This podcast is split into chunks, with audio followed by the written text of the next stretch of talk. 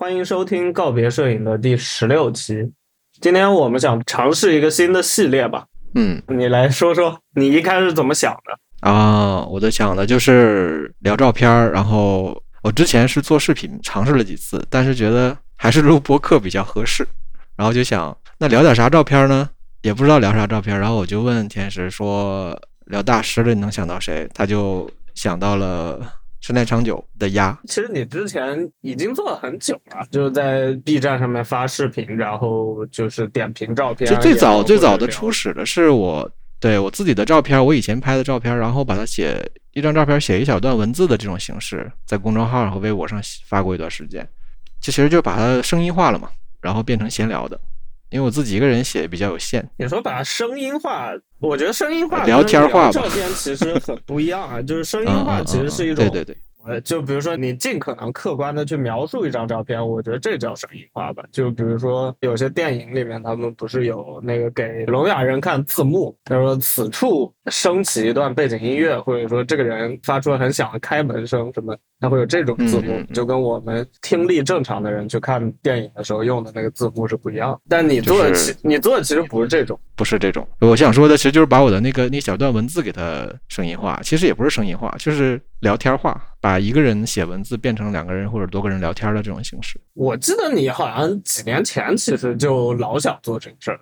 呃，最开始最开始是受那个大竹昭子的影响嘛，他在两千年的时候就出过一本书，叫《这张照片好厉害啊》，就是一张照片配合一小段文字。它主要不是从摄影的角度，但是有一部分小一小部分摄影的角度。然后就是他看到这个照片之后，他的一些感受吧，或者联想到一些什么东西，比较发散，不是从摄影的角度。举个例子，我在之前在我的那个微博上有发过一些的，比如说我能想到的一个那个叫什么中兴卓玛有一张那个竹笋的照片嘛，它的文字里边写的是就像打棒球的时候的一个直击球，就是这样的类型这样类型的一种一些联想，反正跟摄影关系不是很大。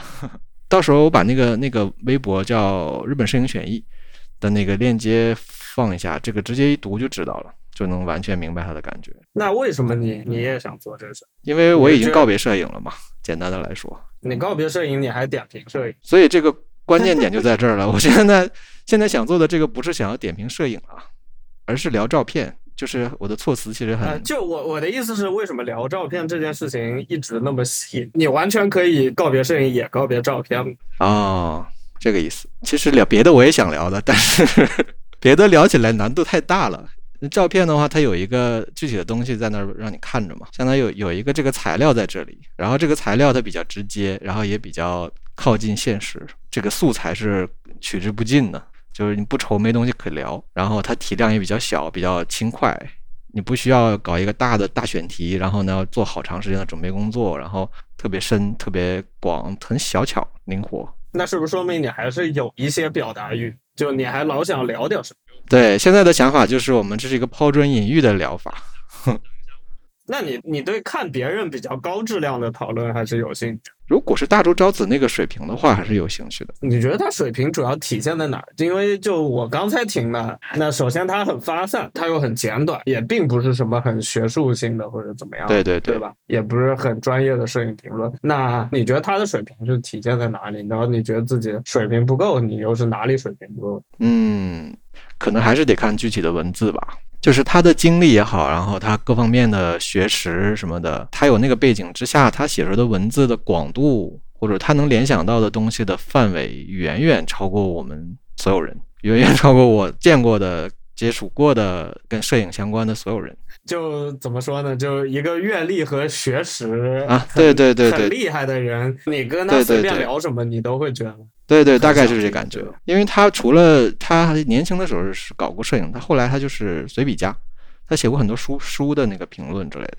我们现在的话，你说像他那个形式去聊，不太可能，不现实，也没有那个水平，肚子里没有那么多东西，所以还是 抛砖引玉的聊聊这些大师的，然后主要是想听别人聊啊，我自己其实也没什么太多东西可说的。那无论如何，就是我们今天就反正先来聊聊看吧。就所谓的大师的照片，当时蔡超问我，我脑子里第一个闪过的就是山爱长久鸭。我不知道你第一个想啥？就比如让你让有个人问你说，哎，有什么摄影大师啊？给我举个例子，你会想到什么？我当时第一个想到的是阿杰，就是因为当时不是写了一个另一种摄影史的这个文章嘛，就是参照金村新村修的那个书，然后第一个提到的就是阿杰，感觉他跟鸭刚好是两个对立，至少在风格上吧，他比较写实嘛。然后我就觉得你说到一下子想到鸭，会不会觉得大师这个标签儿让你一下子联想到？我觉得他就是很刻板印象的，就是所谓的大师，大师摄影。对对对对对对对。我不否认了，但因为我们当时你让我举例子的时候，我其实就是从这个方向去想。嗯嗯嗯。其实我说大师，倒也不是说刻板印象的大师了，就是说那种有名的都算。国外的有对国外的著名的摄影家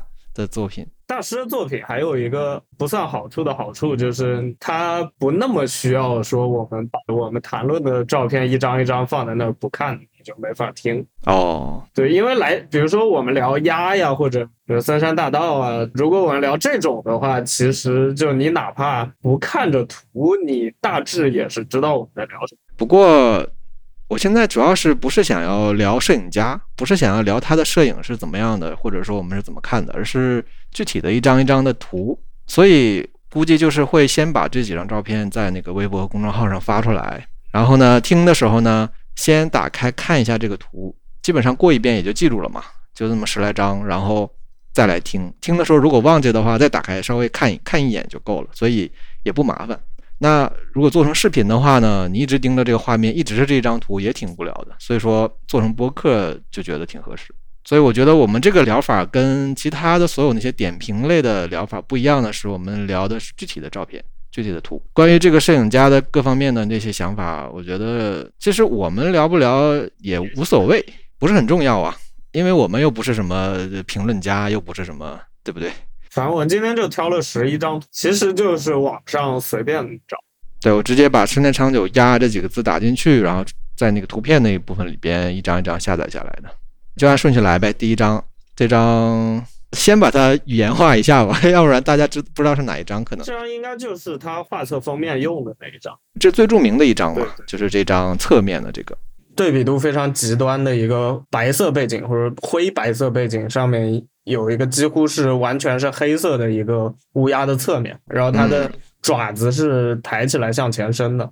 对对对对对，我觉得这张照片我应该很早以前就看到过，但它如果说摄影上给我什么感受的话，我觉得就这是很明显的一张，就是我我会觉得是普通人拍不出来的照片。为什么呢？它难度很大，倒就倒不是说好或者不好这个维度，就你就看好的摄影作品也有很多种，有些是就比如说你去拍街头啊，或者你去拍一些景物啊，你觉得就是说它有它好的地方，但它是普通人可以拍出来的，但这个就属于我觉得是普通人拍不出来的那种照片，就比如说山本昌男的基本上所有照片都是普通人拍不出来的照片。嗯嗯嗯，大概明白你的意思了。对，比如说首先你要这么近的拍到一只，我不知道他 拍这只鸟是活的还是死的，如果说。活的话，你要这么近的拍到一只鸟，就是非常难的。而且它这个是怎么拍出来的？好像看不太出来，是吧？嗯，如果死的话，比如说你把它举起来放在一个白墙，或者你在一个相对亮的时候，然后你把那个背景完全放在郊外的话，也有可能可以拍出来。哦，我还从来我还确实没想过他有可能是死的这个情况，我一直把它当活的看的。我我是觉得它的爪子这个状态看起来好像不太像是一个啊，也是啊，但是它就确实给人一种活着的感觉，至少你觉得它给你一种活着感？对，给我一种活着的感觉，然后挺挺凶的一个感觉。那我觉得我我是完全相反，它给我一种死了的感觉。哦，就我觉得它这个 爪子看起来不太像是一个活着的鸟，就是会会这样会这样静止的被你拍下来。确实，只是就觉得它这个爪子挺奇怪的，这个张开的这个样子。但是觉得这一张的核心就是它的这个爪子，就这张的力量好像就是来自于它这个爪子这样子张开，然后。这么拍下来？但是它应该没有用闪光之类的，因为它的眼睛是完全没有的。再就是现在看这张，仔细看的话，其实能看到一些毛，头上、嘴下面还有后背有一些羽毛、小毛毛。但以前的话会觉得这就是一个抽象的一个图形，现在看到这些毛之后，然后它那个嘴部颜色稍微浅一点，对，它至少能看出来。我感觉是这只鸟身上，呃，也有可能我们看的这个版本它并不够清晰啊，但至少你乍一看，它的嘴是唯一不是全黑的。对对对，其他都是纯黑了，几乎。还有就是原作很有可能不是这样的，现在因为那图片压缩嘛，那原作肯定是更有层次感的了。我好像还看到过原作，但是我已经不记得什么样了。你你是说印出来的原作还是画册上？就是不是就是纯原片的原哦？那我画册也不行的，因为看了原作对比就知道，这种黑白照片的话，画册跟原作其实差距也挺大的。所以我们现在聊这个就只是蜻蜓点水式的大概印象。然后这个照片给我还有一个联想，就是图腾，它就像一个图腾一样的这种气息吧，不知道怎么说。这么讲的话，它倒确实是一张很好封面。嗯，反正就是图形感很强。那你喜欢这张照片吗？无所谓，喜欢不喜欢，好像没有喜欢也没有不喜欢。你有喜欢的照片？就有有什么照片你很喜欢？现在好像没有了，以前应该是有的吧。现在好像对一切好像都很少有喜欢，尤其是照片没有喜欢和不喜欢的，因为我后期就转型成大家都是平等的这些照片，当然有些会比其他的更好。对，但是喜欢不喜欢？那你觉得它是好照片？嗯，这个我觉得应该算好照片吧。我觉得这个这类问题一点用在一点也没有用来聊大师的照片可能不是很合适，因为肯定会被喷。我觉得，我其实都没有觉得喜欢不喜欢我觉得好不好。嗯，我现在都没有感觉了，主要是这就是为什么我总觉得我现在聊聊不了这个东西。你是什么日本动画男主角吗？嗯，不知道。那第二章吧？第二章对，简单来吧。第二章有点没看懂，这是什么东西啊？雪地里面的乌鸦脚印吧？哦，脚印哈，这么大。它应该是凑近了拍的。我觉得厉害的点是，它虽然是乌鸦脚印，但脚印本身看着也挺像乌鸦的。对，我刚才第一印象，我以为是乌鸦躺在上面，然后对留下的印子。然后它那个脚印的那个尖端，你发没发现它有一个很长的那个线？是不是就是他们起飞的时候趟的那个？有可能趟了一条线出来。挺好看的，这张我觉得挺好看的。我在看它那个线是不是都是从同一根指头往同一个方向走的？好像好像都是中间的那根指。对，好像大部分都是它的那个中指往前。嗯，他估计他那个中指可能比较长，指甲比较长，或或者它起飞是往那个方向飞的。啊，中指就是正前方的感觉是吧？对，就因为它往往前飞的话，它才会往那个方向划出一条线嘛。因为如果它是，那它不可能往后飞，对吧？而且这么看的话，它起飞的时候，实际上相当于没有什么助跑的，是不是？鸟应该都没什么助跑吧？那乌鸦这还蛮厉害的，感觉它的体积那么大，然后直接就靠这个翅膀硬起飞。那乌鸦起飞的时候，它可能会跳一下。这这我就纯胡说了，就完全不懂。而且看它往前趟那么长，它这个起飞的在地面滑行的时间还挺长的，或者就它那个指甲比较长。还有就是这张给我感觉一种。一种画的感觉，也有可能是因为我们看的这个版本比较糊。对对，这种扫描的这种模糊了，然后这个感觉扁平了，就有点类似于中国画的那种黑白的水墨的那种感觉。因为它这个白色的雪的部分也不是纯白，而且你仔细看的话，它它每一个脚印的深浅还是不太一样的，就有些是把雪踩穿了的，有些是没有踩穿的，然后它就挺像叶子落在上面的感觉，而且它这种不规则的感特别平衡。挺有美感的，我觉得这张挺有美感。你可以，你可以从里面数出来，这里总共有过几只乌鸦。这也不错。那下一张，OK，第三张，第三张好像也是国内网上经常能看到的一张，你有印象没？我看到过，但我不确定是在哪里看到过。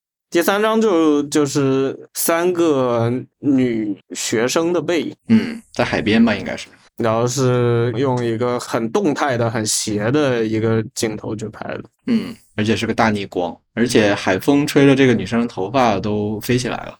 就你让我说这张，我甚至我觉得实在是太 cliche 了，就是就我觉得到这个时候，然后你就说啊，他们这个头发看起来很像乌鸦的那个翅膀和颜色，就会觉得很土。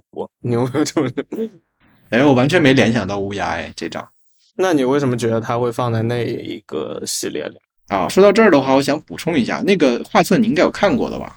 我有，但是我显然记不住每一张了。因为我以前简单翻过一次，然后我的整体印象就是跟之前在国内网络上看到的整体印象很不一样的，就是它其实纯乌鸦的照片没有那么多，它有大量的远景的风景照，街道啊、地面呐、人物啊，其实这种非常非常多，占比例可能要占个百分之七八十，我印象啊不准的。所以我觉得有这么一张也完全不意外，就好像也不一定非要紧扣着鸭，就是字面上的鸭，在那个画册里头的给我感觉。但我觉得呢，他肯定是有这方面的联想的。可能是一种形式上的联想，至少都是有动感的东西嘛。就你看这一张和你看这一张和下一张，就你来回翻，第四张是吧？啊，对啊，我觉得还是挺明显的。那我倒不会觉得，我完全没有这个联想，完全没有。因为我觉得在视觉上，它俩还挺不一样的。因为这一张的话，在我看来是个很主观镜头嘛，特别主观镜头，然后特别现场。我我不是说这个方面的相，我意思就是说这两个东西在形态上的相似性，我觉得是很明显的。没觉得像哎，OK，好吧，对，就只是觉得挺飘逸的，然后挺动感的，然后也不觉得很不觉得压抑吧，挺欢快的还。其实我不太理解为什么这张会出现在这个画册里头。好吧，但我我确实觉得是你什么都不看，就你光看它那个飘起来的这个头发形状，它在视觉上是跟那个乌鸦的剪影是有有一个很强的相似性。哦，OK，但我觉得说这个很无聊，就是相似，那又如何呢？嗯，就我觉得它是它可能是有呼应，但这个呼应是小学课本级别的呼应。反正而且我也是没看出来这个呼应，不够明显吧？至少我我们回头可以去搜一下别人如果有的话对这张的评价，因为我还以为这是一个所有人都可以看出来相似性。主要是没有联想到这一点是。它这一张不给我一种压抑的感觉，可能是因为这个光线比较明亮吧。但我觉得乌鸦也不是一定要给人压抑的感觉呀。但是我不知道是不是我对这个画册整体的印象哈，刻板印象，就感觉这个画册就是一压到底。那你刚才还说有很多都是景物的照片了那个景物的照片虽然是景物的照片，还是很压抑，只不过它那个压抑不是那种直接的画面冲击的压抑，而是整体还是压抑的。然后这张感觉一下子很欢快，不知道为什么，可能跟这个前后的编排也有关系吧。你看这张的天跟第一张的天其实还挺接近的，若有若无的背景我感觉不太一样哎，不完全我感觉第一天第一天像是一个白茫茫的那种多云的天气。就我的意思是，你能看出来那可能确实也是个天，而不是一张纸或者一个墙之类的。啊啊啊！嗯嗯，对对对对，一直以来我是把它当天看的，因为它这个背景是有在发光的感觉。而且它是有有一些明暗变化的，就并不是一片。对对对对，至少是个灯箱，我觉得。我，就再下一张吧，第四个是吧？第四张。你说上一张欢快，我觉得这张才欢快，就甚至有一些语句的那种气质。有，而且这张其实肯定跟大家印象中的那种很压抑的那个压的系列很不搭。这张我觉得甚至是有点像那种从呃，就你可以拿去给童话故事做插图的那种感觉。有点儿，尤其是左数第二只乌鸦，这张的话就是四只乌鸦，然后在石头上，各自不同的姿态吧。左边那只是感觉是正要起飞或者刚停下来，就翅膀还是半张开的。左数第二只就是一只脚离地，一只脚还在地上，然后也是一个就要么就是刚降落，要么就是正要起飞的那么一个状态。然后右边有两只头向左看，站在那个海边的礁石上。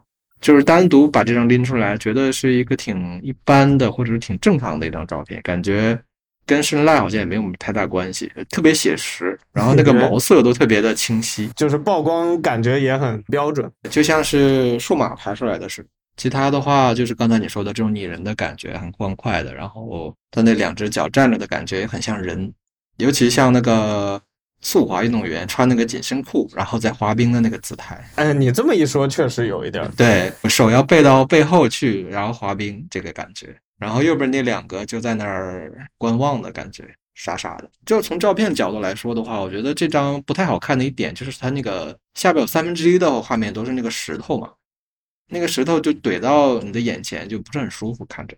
本身那个石头本身就不怎么好看，然后离你又特别近，然后画面占的比重也特别大。如果没有下面这个石头的话，如果他们是站在一个树枝上的话，那这张的美感一下就提高好多好多，可以想象一下。那下一张吧。好，第五张啊，第五张这个图选的有点小，但这张应该好找的。这张就是逆光的树干上面，然后停了好多好多只乌鸦的这一张。然后这张就觉得视觉冲击力是最很厉害吧？这个是挺压抑的，就是挺符合你前面说的那个对那个气氛。这个我觉得就是气气氛上有点像水谷吉法的那个东京鹦鹉。嗯，黑版的，对对对对，就它那个是鹦鹉，特别彩，特别鲜艳的。然后就这个是乌鸦，就特别黑，但是姿态上很像，包括那个构图什么的。但拍拍摄上就是两个极端了。那个就不觉得压抑，这个就觉得特别压抑。而且这个压而且那个它应该就是开了很夸张的闪光灯，这种就是这个图片大了才会有那个感觉，这个太小了，这个太小，我直接把它放大算了，手动放大那那也百分之四百。哦，你手动放大其实都能看得到的，就是它其中有好多只的眼睛是亮的，能看到小白点儿的。我然后感觉这张它比较好看的一点哈、就是它这个树枝的形状，放大了你看得出来，它那个形状特别的像画。反正它是有层次的嘛，就是离你近的那部分树枝的会更黑一些，然后远一些的，因为后面有光照的，它就会浅一些，特别有层次感。然后它的那个因为没有叶子了，基本上就是我发现网上不同版本的这张照片，它的那个嗯光影完全不一样，是吧？影响应该蛮大的还。不一样到几乎是两张不同的照片的程度。等一下，对，这张就把你你发的这张就已经把完全把这种层次感给涂没了，它变成了另一种那个，就变得特别颗粒感，对吧？变成森山了。对，呃，这张应该是跟我们那张是同一个版。对，我觉得这个明显这个后期处理的这种感觉太重了，手法这个，因为他当时好像是确实也不止他自己洗过这些照片，它呃，对，有可能是同一个底片，他写过好几次。对，就是因为后来这个版权好像也不完全是在他这里头，我觉得这眼睛还是挺，挺重要的是吧？我估计他应该是有打闪光灯的我怀疑那个上面一个版本可能是画册的版本或者怎么样，啊，对对对对对，因为你发现它是切过的，就是它左边那个下面那张的左上角是有一个无关的树枝伸过来的，然后上面的版本把它切掉了。有道理。而且那个后最后这个版本的右下是有签名的，嗯，对，所以我怀疑下面那个版本可能是一个单独的 print。对，对对对对就是。然后我还联想到一点，就是放到一定距离看这个版本，那个树就像是一团火一样，它是往上烧的一团火的感觉。因为因为嗯它它并没有把这个树拍的特别清楚，它是有对一点那个毛茸茸的那种感觉的。对对对对，有点虚焦了，还是怎么着了？嗯，还是抖了，还是怎么着？然后这个亮的眼睛会给人一种又不完全是压抑吧，还有一种这上面这些东西是活着的感觉，至少。第六章就过了，第六章刚弄错了，然后下面这一章，这张跟上面竖的那张其实风格是很像的。只不过这张感觉冲击力会更强一些，就是末日的感觉，或者是灾难的感觉。就这个，他把那个乌鸦的翅膀扇的那个动态，用一种很特别的方法拍出来了。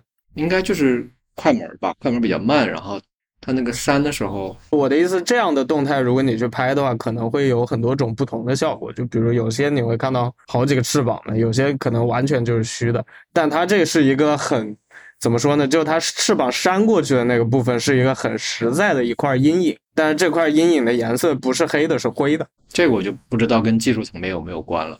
应该就是你在某一些快门速度下，可能就会拍出来类似的效果吧。反正我我觉得他这个至少说他掌握的还挺巧妙的，没有慢到说你拍不出那个乌鸦的位置，但也没有快到说你直接把它那个清晰的翅膀给定格下来，就正好是这两个状态之间的一个状态。那这么看的话，这张技术含量还挺高的呢。就或者说你让随便谁来拍，他至少得试几次才能找到这个状态。还有就是，为什么会有这么多只在这个同一个天空里头？这个也很奇怪啊。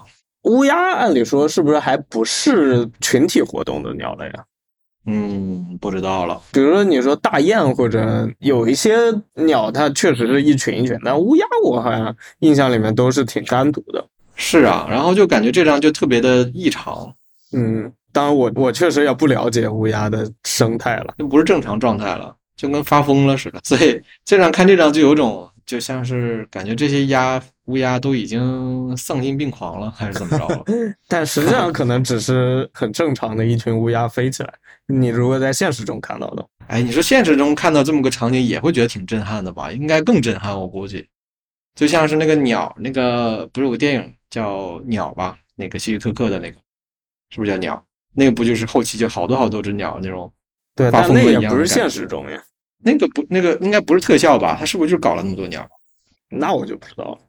就不是我的意思是，即使是电影，它不管特效不特效，它肯定是根据它的艺术表达有偏向的。你要大白天看到一群鸟飞走了就走了，你可能不会是这种震撼吧？啊，跟这个时间点有关系哈。嗯，对，这个时间点我觉得也特别，而它这个中间那块白光，应该就是快要到晚上还没有完全黑下来的时候，是吧？嗯，我觉得它的好多张都有这个感觉，就是它那个。底是就像一个灯箱一样，它这个底是在发光的，但是又不是强光，也有可能是暗房造成的。暗房你有时候你想洗的更亮一点，你不是会拿拿一个圆形的那个纸片之类的啊？嗯，它的这个过渡就特别，可能跟胶片跟那个镜头可能有关系，反正就这个过渡特别的怎么说呢？是流畅。哦，还有一个，你看它左下角的那个，不是有一个有一块比较明显。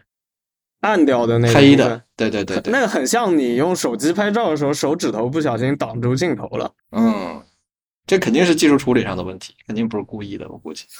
但但真的相机应该不存在说用手指挡住，但也也不排除是被什么别的东西挡住。就是它也有可能是后期在放大的时候，还是做怎么着的时候，那那一块儿放大的时候被什么东西挡了一下。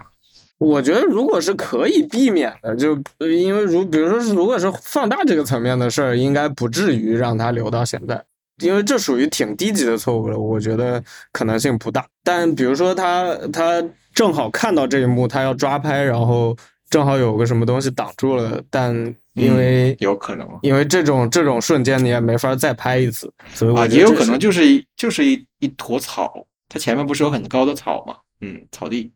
那个草地的一片叶子之类的，或者是衣服之类的。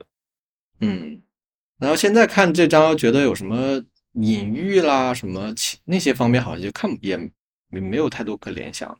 这么看的话，我觉得隐喻这种事儿，可能除非作者自己讲了，不然可能更多还是看观者的心境吧。嗯，你你在不同时候看，可能会觉得它有不同的隐喻。是，这张感觉更多就是看一个气势。OK，然后下面是第七或者第八章啊，看怎么算吧。这个我挺喜欢的，说实话，跟前面那些比的话，你要说喜欢不喜欢，我还是蛮喜欢这张。因为好看吗？嗯，好看是一部分，然后就是我觉得它有，它比较有空间感。我觉得这张很工整，就是它作为一个摄影作品很工整。是吗？我倒没觉得哎，你觉得怎么工整的？就是。有近景，有远景，嗯，然后有有暗的部分，有亮的部分，有主要的部分，有次要的部分，对吧？反正我是觉得挺好看，可能就是因为你说这个工整吧，它比较 有层次感。嗯，对，你看它那个右边那个大的那个鸟，然后远的那个小的那个鸟，它那个反正有大有小吧，然后有深有浅，然后有展开有不展开，就特别的丰富，给我这种感觉。但是你要说。前面这个栅栏，我又觉得有点占比太大了，从构图的角度来说，所以也不是很完美。它差不多就是在画了一条中间线嘛。嗯，其实我个人是从这个角度不是很舒服这个地方。你要让他给你整个黄金分割是吗？对对对，他如果把这个 再调一调，可能会更好看。但是我觉得那样就有点过于工整，就我就不会喜欢了。我还是比比较喜欢现在这个妆。然后确实，像你说这张跟前面那些比的话，没有那么强的攻击性啊，就像个风景照，嗯，比较好看的相对来说。但说实话，这个你肯定没法把它当做风光片来看，就只是说相对来说。我觉得一般人可能我是可以的，一般人可能看的少的可能没办法。嗯，然后我看这张还有一个联想，就是感觉它远处的那些鸟哈，它更像是海里边在游泳的鱼，不像是在天上飞的感觉。不知道为它空气给我一种很粘稠、很浓厚的感觉，不像是一个很清澈的那个空间，而像是一种液体似的。可能因为它那个它后期洗的时候把那个压得很黑嘛，那个天故意的吧？我我觉得跟那个我自己也发现了，就是用黑白或者至少是黑白胶片，你用来拍天的话，就它很难拍的是一个特别澄澈的那种感觉，基本上都是这种，哦就很有颗粒感，然后颜色很不均匀的的这种感觉。我我感觉跟这个是有关的。我不知道，我不知道用数码的黑，我估计用数码黑白可能也会有类似的感觉。嗯，但哦可能就是说，如果你是一个颗粒感比较重的状态的话，这种感觉会更明显吧。就感觉这个这个白色的天不是在这些鸟的后边，而是这些鸟就是就是在这个天里头。啊，对啊，鸟确实不是在嗯天的前面飞啊，鸟是鸟是在天中间飞啊，你这个感觉并没有错，对吧？但是正常来讲，不应该是先看到鸟，然后看到蓝天吗？就蓝天不是一般作为背景吗？但这里面感觉这个蓝天好像不是在后面的，不是在作为背景的，它好像已经跑到前面来了，然后这个鸟在它里边儿，就像是鱼缸似的感觉。然后感觉它们飞的也不怎么轻盈，仔细看下面还有雪雪地。它底下那一条不是很明显的那个雪地和天的分界线，就它被隐藏在这个栅栏的分界线后面了。呃我觉得那个其实是有一点不公正的，哦，嗯，但你是觉得怎么样更好一点但并没有觉得不好了，就只是它降低了一些工整性。你是觉得让这个雪应该更明显一点是吧？我我不觉得它应该更明，我也不知道，我不知道它应该出现在哪。反正我是觉得刚开始第一眼看到没看到雪的时候，觉得前面这个栅栏挡在这个地方看着挺难受的，黑乎乎的一片。然后知道后面是雪了之后，这个画面的空间感会好一些，层次感会变好了一些。有雪还是比没雪好一些，只不过就是不太明显吧。反正这张我觉得还挺有怎么说呢，装饰性的，就搞一张摆在家里头对，挂到挂到 墙上，我觉得蛮好看的。哦，下面一张比较厉害，先描述一下吧，这个是一个杆子上面，这是挂了一个乌鸦死掉的是吧？对肯定是死掉的。而且它这个形状有点没看懂，它是挂的应该是它的爪子吧？对，然后这个羽毛已经有点坏掉了。应该是就是它是倒挂的，然后因为它死了，它肌肉就没有力了嘛，翅膀就往下垂了，哦，所以它翅膀翻下翻下来把它头给盖住了，所以就这个哦画面里其实是没有乌鸦头的，因为被翅膀盖住了。嗯嗯嗯。那我第一个疑问就是为什么要把它挂起来呢？有什么说法吗？这东西？有可呃我我我不知道，我猜有可能是，比如说乌鸦是不是会吃农作物？然后然后可能比如说农农民可能会把它挂在这儿，就当个稻草人呗，就是用这个东西来威慑它的同类吗？有可能。然后我还有个很恶意的想法，就是也许是摄影师为了猎奇自己放的，那他这个时间有点长了！你看他那个绳子都已经那样了。找一节旧绳子呗。那感觉这不像是刚不像是刚挂，至少它是有计划性的，挂了几天之后来拍的，他可能每天拍一张，然后挑一张最满意的。也有可能啊。那确实有点狠，但是也不是没可能吧？呃，我觉得这张的天看起来更浑浊一点，就是更更更有你刚才更符合你刚才的那个描述。是，然后感觉这张的隐喻应该更强一些吧？你觉得它隐喻了啥呀？隐喻了隐喻了什么，我就都不用说吧，就是死亡相关的东西，我猜，因为他这个不是他妻子，他妻子去世之后拍的这一系列嘛，就是他整个画册之所以这么压抑，之所以要拍鸭，就跟他自己的心态也有关系。肯定是主要就是因为这个。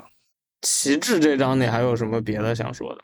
哦，你把它当做旗帜来看了，是吧好吧？OK。我觉得它是一个把乌鸦当旗子来挂的这么一个。哦，OK，那基本上就可以了。下一张，工厂，工厂上面有一些烟，然后云彩，一个太阳，这是典型的这种逆光拍出来的效果，就是欠爆。我觉得这张有一个我觉得比较有意思的点，就是工厂的烟跟云，你在现实中看到的话，其实是很不一样的。就至少这种黑烟吧，你不会觉得他们会混在一起。但是在这张照片里面，它就是被混在一起，因为它第一它拍的很糙，然后第二它是黑白的。然后这种时候，工厂的烟和云的差距就没有那么大，所以你看起来就他们是混杂在一起的那么一个状态。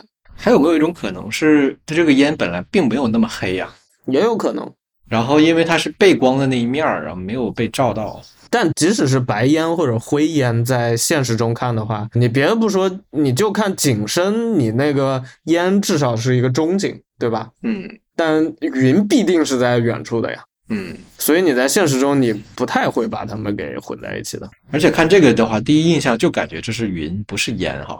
对，反正我第一印象感觉更像云，不像烟。就反正那两块黑的我，我觉得可能是烟，但是中间那一块其实是有点不太确定的。然后仔细看右边有个鸟，啊，对，树枝上那个题了吧树枝上有对一个。那如果这是一个那种找小人儿的那种儿童书，肯定会有人从这个角度来说。就因为你一开始不是说这本画册里面很多都跟那个乌鸦没有什么直接关系嘛？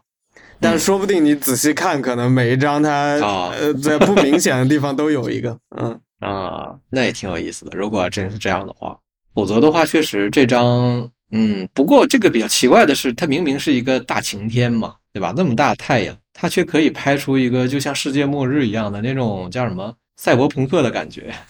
这应该是属于摄影的摄影的局限性，局限性吗？还是说它是有有意识的利用了这种东西呢？它利用了摄影的局限性呗。然后达到了它的目的，是吧？呃，对呀、啊，你说的局限性指的是这个宽容度的问题，是吧？对呀、啊啊啊，是。因为人的眼睛的那个宽容度是很灵活的，但底片是很难的。确实，而且这个黑的部分，我感觉真的有点故意了，已经黑到跟是墨跟墨汁一样黑那。肯定是，这个 肯定是故意的。嗯对，肯定不是，他就是想想要而且可能就是，如果你不把前景放那么黑的话，太阳的那部分后边可能就会对对对吃掉很大一块画面。就是纯白了，对吧？对，但如果你那么拍的话，可能就是另一个风格了。对，就不是鸭，就不太符合鸭这个呃，什么天鹅，你可以拍一张。可以，可以，可以，OK 的。所以想简单来讲，如果把这个东西当教材来用，那这就是通过这个亮度来表达情绪呗，表达一种压抑的情绪。但是感觉这种解析或者是有点太简单了哈，太浅薄了。但是咱就这水平，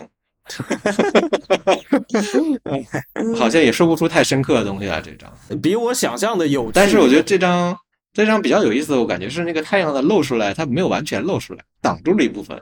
呃，这个地方是这张的最好看的地方。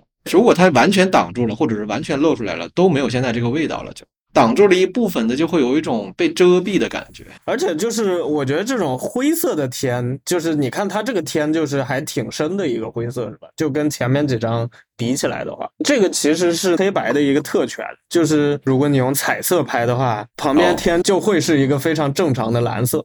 嗯，是啊，对，然后完全没有这个味道了。对，但你把它变成黑白的话，它就是呃，它就把那个所有的颜色都拍平了，反而就会显得很压抑。所以确实，这可能为什么这个只能是黑白才能拍出这样一一部作品出来吧。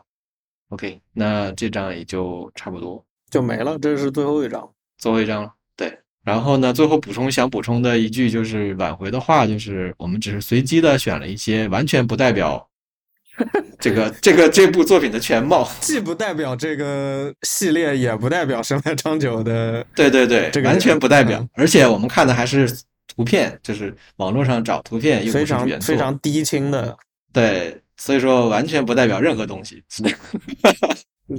就只是我们抛砖引玉的，就是想要给大家展示一下这种形式。然嗯后对，看看有没有以后可能可以找到其他人来一起聊。回到开始开始说那个大竹昭子，他在出那本书之前，他在九十年代的时候就做过跟我们现在几乎完全一样的事儿，只不过那个时候没有博客，他他是杂志，他哦当时就邀请很多，对他邀请很多摄影圈之外的人，他先把一堆照片儿哎扔给对方，然后说哎我们接下来下下一期我们要聊这堆照片儿，然后呢你先看一看，然后呢就实际把那个人找来，在办公室里头就开聊，开始尬尬的开聊，聊完之后弄成文字版发在杂志上。只不过现在我们这个有有名字吗？我们干脆这期题目就就叫复刻那个好了。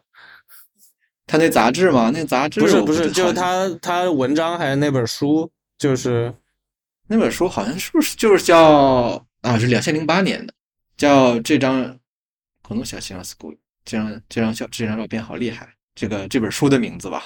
但我觉得照片的好处就是它不会出现完全不知道说啥的，因为它有个东西在那儿摆着，你怎么着都能就你把它描述一遍之后，对对对对对对一些感想。对，这就是照片聊照片的好处。嗯嗯，挺好对，这就是为什么对选择照片儿。成然后那就先到这儿了哈。好，那今天就到这里吧。嗯，感谢大家的收听。